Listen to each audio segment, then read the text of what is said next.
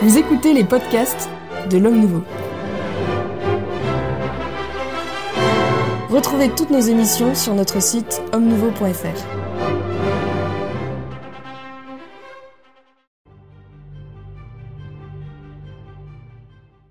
Nous nous retrouvons pour une cinquième vidéo sur la, qui portera sur la guerre d'Algérie et qui fait donc suite à la publication de votre livre Les vérités cachées euh, de la guerre d'Algérie aux éditions Fayard.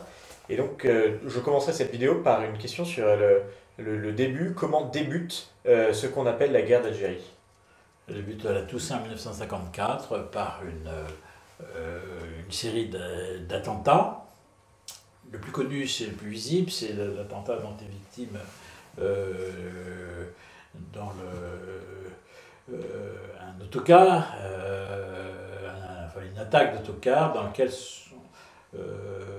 un, couple, de, un jeune couple de jeunes instituteurs arrivés depuis quelques semaines en Algérie, de France, venant de France, venus volontairement, s'étant portés volontaires pour euh, enseigner en France, euh, pour enseigner en Algérie, euh, sont euh, attaqués. Alors le mari va mourir, la famille Monroe, euh, la femme va survivre, et il y a aussi dans cette même autocar, euh, il y avait un caïd, c'est-à-dire un, dignitaire musulman pro-français qui était officier français, euh, qui a lui aussi été assassiné. Il y a eu une cinquantaine d'attentats cette nuit-là, c'est 1254. Euh, 1er novembre, euh, entre le 1er et le 31 octobre pour certains et le 1er novembre 1954, donc une cinquantaine d'attentats euh, à travers le territoire algérien. Euh, 50 attentats simultanés, ça montre bien que c'est un, une offensive, c'est quelque chose d'organisé, de déclenché, et donc euh, euh, ça met tout de suite en alerte euh, les autorités françaises qui comprennent que quelque chose euh, vient de se passer, qui les emmène dans, un, dans une logique euh, dont ils ne savent pas encore quand et comment ils vont sortir. Et la France a-t-elle gagné la guerre d'Algérie Militairement? Ah, alors là, nous sommes beaucoup plus tard. La France, cette guerre va durer, euh, je vous donne, on est en 54, euh, il va y avoir une montée en puissance de cette guerre. Euh, 55, euh, on veut dire de plus en plus de troupes. Euh, 56, euh, le contingent est appelé en Algérie, Euh, donc euh, ça mobilise l'ensemble de la cité française, puisque euh, l'ensemble de la France peut être concerné par cette guerre d'Algérie. Euh, on a voté des pouvoirs spéciaux qui permettent à l'armée de, notamment d'avoir des pouvoirs de police, qui va être le cas pendant la bataille d'Alger, ce qui fait que la bataille d'Alger, pendant la bataille d'Alger, la 10e ré- division parachutiste fait qu'un travail qui, qui est un travail normalement, qui est un travail qui appartient aux policiers, pas aux militaires, interrogatoire euh, pour démanteler des réseaux terroristes au sein de la ville d'Alger, d'où tout le débat autour de la torture, etc. Euh, 58, c'est le basculement, 57, euh, 58, 58, c'est le basculement politique avec l'arrivée au pouvoir du général de Gaulle. Le général de Gaulle, je pense, veut donner son avance à l'Algérie. Je pense qu'il est arrivé avec cette idée-là, mais il a en même temps, il ne veut pas donner l'Algérie dans mauvais état, ni à n'importe qui, et donc il a deux projets. Un projet économique, ce sera le plan de Constantine, qui fait que la France, qui, a adopté en 1958, la France va énormément investir en Algérie dans les années 58, 59, euh, 60 même, et en fonction du temps de Constantine, c'est un investissement euh, en infrastructures, euh, euh, routes, hôpitaux, écoles, etc. Et puis le plan Chal, le plan Chal qui est un plan militaire euh, qui consiste à écraser les forces du FLN à l'intérieur du territoire algérien. Euh, ce plan Chal va se dérouler, ça va durer pratiquement une année et demie. Euh, L'armée française, alors en Algérie, représente 400 000 personnes, c'est tout à fait considérable. Et ce plan Chal était extrêmement efficace, puisque on peut dire schématiquement qu'à la fin de l'année 1960, c'est ce que vous disiez, eh bien, le FLN est écrasé à l'intérieur. Pratiquement, l'armée française a gagné militairement, militairement euh, la guerre en Algérie. Elle l'a gagné militairement, elle n'a pas gagné politiquement. Euh, D'une part parce que euh, à l'extérieur de l'Algérie, un peu au Maroc, surtout en Tunisie, eh bien, le FLN, l'ALN, Armée de Libération Nationale, a constitué une force extérieure qui n'est pas sur le territoire algérien, mais qui est donc dans ces deux, Algérie, euh, Maroc et Tunisie, qui sont deux anciens protectorats français, mais qui ont accédé à l'indépendance en 1956. Et donc, il y a des bases du, FLN, de l'ALN qui sont à l'extérieur, et c'est une véritable armée euh, qui va se constituer à l'extérieur, aux frontières de l'Algérie à l'extérieur, euh, mais qui continue à recevoir de l'armement des pays de l'Est, qui continue à recevoir de l'argent. Et puis, euh, l'armée française a gagné, le FLN a été laminé, mais en même temps, il y a, quand même un, nationalisme algérien qui est latent, et quand on s'aperçoit que quand l'armée se retire quelque part, eh bien, au bout de X semaines, on s'aperçoit que eh bien, les forces indépendantistes se reconstituent. Le, problème de fond, c'est euh, l'armée française a mené une guerre euh, avec beaucoup de moyens, beaucoup de courage aussi, mais enfin, elle menait une guerre contre, je pense qu'on ne peut pas nier, en dépit de l'engagement extrêmement important de supplétifs euh, aux côtés de l'armée française, il y, a, à partir de 1960, en même temps que la, le LN est vaincu, on voit bien qu'il y a, a une volonté euh, de, sous-jacente des Algériens d'accéder à l'indépendance et, et, et l'armée française, française a colmaté une brèche ça n'est qu'une brèche, parce que si elle avait tourné le dos, eh bien, je pense que l'insurrection aurait pris, euh, aurait pris aussitôt. Et ce qui est d'ailleurs ce qu'on observera, puisque à partir, de, à partir du processus d'autodétermination, eh bien, le FLN va relever la tête. Alors, on parlait tout à l'heure du général de Gaulle. Le général de Gaulle a-t-il joué un double jeu à partir de 1958 Oui, il a joué un double jeu. De Gaulle arrive au pouvoir en 1958, j'en suis absolument persuadé. Puis on a toutes les, à peu près toutes les pièces. Bien sûr, on n'a pas. Euh, euh, pas un texte prouvant euh, qu'il y en a pas la preuve, enfin, tous les éléments concordants sont là euh, pour montrer que le général de Gaulle convaincu qu'il croit pas il ne croit pas à l'intégration, euh, il pense que la guerre d'Algérie est un boulet, il faut savoir que l'Algérie représente un, absorbe l'Algérie dépense civiles et dépenses militaires, elle absorbe 20% du budget français, 20% du budget français, un cinquième de la richesse de la France en 1960 passe euh, dans l'Algérie. C'est un, un, un, objectivement, c'est un, une, une, contribution tout à fait considérable. Le général de Gaulle veut s'en débarrasser, il a un grand projet pour la France, faire de la France un pays industriel, euh, atomique, disposant d'une force atomique et qui soit capable de parler sur l'action internationale en euh, tenant tête aux Américains comme aux Russes. C'est son grand projet. Et pour lui, l'Algérie, c'est un boulet. Il n'est pas sa sensibilité n'est pas méditerranéenne, c'est de l'Est. Euh, il a de mauvais souvenirs de l'accueil qu'il a reçu d'Alger en 1942 quand il est arrivé à Alger. L'Algérie était très pétainiste, hein, de, de, 40 à 42. Et donc, De Gaulle va vouloir se séparer de l'Algérie et il veut se séparer, il n'y met aucun sentiment.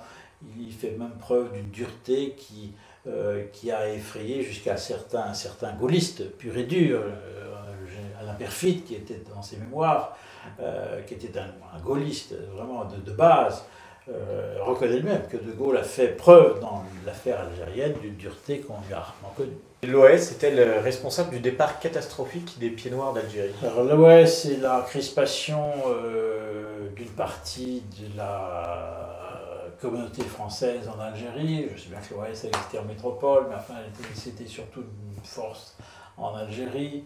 Euh, c'est la crispation, c'est la radicalisation, euh, c'est la tentative désespérée de maintenir l'Algérie en France, dans la France, maintenant l'Ouest, a utilisé des moyens.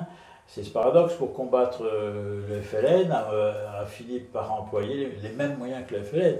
L'OS a, il y a un nombre d'attentats. Alors le problème c'est de l'OS, c'est que c'était une sorte de nébuleuse derrière une organisation apparente, euh, avec le général Salan au sommet, euh, des différentes directions, etc. Tout ça, en réalité, c'était des réseaux euh, extrêmement confus, qui étaient une question ou un empilement de petits chefs ou de grands chefs, mais qui faisaient dans leur propre domaine ce qu'ils faisaient sans rendre compte de personne. Bon, donc il y a des, des attentats qui ont été commis au nom de l'OS. Alors, est-ce que c'était des gens ou non de l'OS Personne ne peut le savoir. Il y a des attentats qui ont été commis qui sont moralement insoutenables, est politiquement contre-productif, parce que quand on prétend vouloir sauver l'Algérie, refaire une Algérie fraternelle, et qu'on met, laisse exploser une voiture dans un quartier musulman, et que ça fait des dizaines de morts qui sont des morts innocents, c'est en réalité, c'est creuse le fossé entre la communauté un peu plus. Donc l'Algérie n'est pas la cause c'est pas à cause de l'Ouest que les Français sont partis. Euh, L'Algérie elle-même est un effet, n'est pas une cause, c'est un effet. L'Ouest est un effet du, fait de, du fait que cette communauté française euh, s'est sentie abandonnée. Euh, elle a compris que, à partir du moment où Gérald Gaulle, le président de la République, le chef de l'État, voulait l'indépendance de l'Algérie, cette communauté n'a trouvé personne pour la défendre. Euh, le putsch de l'armée a été cassé en 1961. Cette communauté française ne voyait personne pour la défendre, donc elle s'est raccrochée à l'OS. Euh, malheureusement, alors il y a des gens euh, dans l'OS qui sont été des gens tout à fait. dont l'engagement était patriotique, rêvant franchement d'une Algérie fraternelle on peut respecter leur engagement, et aussi malheureusement des gens qui, dont l'engagement n'est pas respectable, euh, et des actes non respectables qui sont condamnables et d'un point de vue politique et d'un point de vue de la morale naturelle, euh, et je dirais d'un point de la morale chrétienne, enfin les deux se rejoignant. Euh, donc, mais l'Algérie elle-même n'est pas, l'Ouest, pardon, est, voilà, est un sous-produit de cette espèce de décomposition de la fin, de l'anarchie de la fin, l'année 1962 qui est atroce. Euh, c'est la décomposition générale de l'Algérie, c'est la fin de l'Algérie, et il y a un déchaînement de violence dans tous les camps, dans tous les camps. Et l'OS est l'expression de cette radicalisation des Européens d'Algérie, mais au même moment, le FLN poursuit, euh, continue ses attentats, euh, la violence est partout dans l'année 1962 en Algérie. Et quel fut le, sort des harkis et des Français musulmans qui sont restés fidèles à la France? Alors ça, c'est la page la plus douloureuse, la plus sombre. Donc les, De Gaulle engagé après, euh, à partir du processus d'autodétermination lancé fin 1959, lance ce processus d'autodétermination va poursuivre son cours, ayant été approuvé par référendum par les Français en janvier 1961. Euh, de Gaulle donc, commence des négociations avec euh, les indépendantistes algériens. Ces négociations schématiquement vont durer une année, vont aboutir, euh, commencer schématiquement au printemps 61, se termine au printemps 62 par la signature des accords d'Évian, 18-19 mars 1962. Ces accords euh, laisse extrêmement peu de garanties pour les intérêts de la France et les intérêts des Français en Algérie. Et ces garanties, le peu qui existent, seront toutes violées par l'État algérien après l'indépendance, après juillet 1962. Euh, mais donc après mars 62, censément, on a un cessez-le-feu qui a débuté normalement le 19 mars, et on s'aperçoit eh bien que euh, ce cessez-le-feu, derrière le masque de cessez-le-feu, la violence ne va pas cesser, euh, parce que le FLN, une partie du FLN, du moins parce que c'est encore plus complexe que ça, une partie du FLN a euh, au fond un plan qui est un plan d'épuration ethnique. le mot est anachronique, mais c'est ça, c'est-à-dire qu'ils veulent faire partie des Européens. Et donc ils déclenchent un programme, si je puis dire, d'enlèvement d'Européens. ces enlèvements d'Européens, il y en a, il y a plusieurs, euh, un peu plus d'un millier d'Européens qui ont disparu, euh, des gens qui disparaissaient comme ça, qui étaient enlevés dans la rue, euh, qu'on n'a pas retrouvés, ils ont été assassinés évidemment, et leur reste détruit, si je puis dire.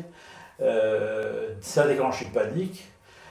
puis les Européens ont compris que les, les, accords d'avion allaient être un leurre, et donc entre mars et juin 1962, 600 000 Français d'Algérie quittent leur pays et le quittent souvent en laissant tout, en vendant tout, pour certains, avec l'espoir qu'ils vont revenir, qu'ils vont retrouver quelque chose, en réalité, ils vont rien trouver, rien revenir, puisqu'ils vont être totalement spoliés par le nouvel État algérien. Donc c'est le drame, le premier drame, celui des Français d'Algérie, qui perdent leur pays. Euh, le deuxième drame, c'est celui des supplétifs de l'armée française, musulmans, puisque nous les avons abandonnés. C'est une page les plus sombres de notre histoire, c'est évident, les plus honteuses notre histoire, puisque dans les accords d'Évian, ils n'apparaissent même pas. Donc il n'est pas question d'eux quasiment, il n'est pas question d'eux. Euh, mais les consignes données par le gouvernement de l'époque il y a beaucoup d'officiers qui, en français, qui avaient sur leurs ordres des, supplétifs musulmans, des harkis, comme on dit, qui ont bien vu le danger qui allait les menacer, qui ont voulu les ramener en France. le gouvernement s'est opposé au fait qu'on les ramène en France. Certains qui avaient réussi à, revenir à passer en France, pas revenir, n'étaient jamais allés, on les a renvoyés en Algérie. Et, mais la grande plupart a été abandonnée là-bas. On les a abandonnés de façon, effrayante. Et ces gens étaient des condamnés morts en sursis. Donc il y a eu un massacre d'Arki, vengeance, euh, par les nouveaux maîtres de l'Algérie, le FLN. Alors combien on ne peut pas scientifiquement donner un chiffre. Tous les chiffres qui existent sont des chiffres de fantaisie. En réalité, on n'a aucun moyen. Il euh, n'y euh, a pas de. Il euh, n'y a, aucun, moyen, aucun moyen de faire une vraie comptabilité au scientifique, scientifique du terme, du nombre de victimes du massacre de, des Est-ce que c'est 10 000, est-ce que c'est 20 000, est-ce que c'est 50 000 Je n'en sais rien, et moi, c'est pas moi, enfin, je, on n'en sait rien. Personne ne peut le prouver. C'est en tout cas, c'est avec certitude, on peut dire que c'est une des, tâche, une tâche sur l'histoire euh, récente de la France. Et, il y a là, malheureusement, euh, moi je ne suis pas un anti-gaulliste de principe, hein, euh, il y a beaucoup d'éléments dans le discours gaulliste en général qui je trouve séduisants, mais là, la politique algérienne de Jean de Gaulle me paraît indéfendable. La façon dont il a donné son importance algérienne me paraît indéfendable. Et dans le cas des Français algériens, encore plus dans le cas des Harkis, je pense que Jean de Gaulle porte une responsabilité personnelle dans une politique qui a fait, euh, qui a fait beaucoup, beaucoup, beaucoup de victimes. Merci Jean Sévilla, c'est ainsi que se termine notre cinquième vidéo euh, sur euh, l'Algérie et la guerre d'Algérie, avec ce thème très spécifique donc de la guerre d'Algérie. Nous aborderons dans une sixième et dernière vidéo la question de l'indépendance de l'Algérie.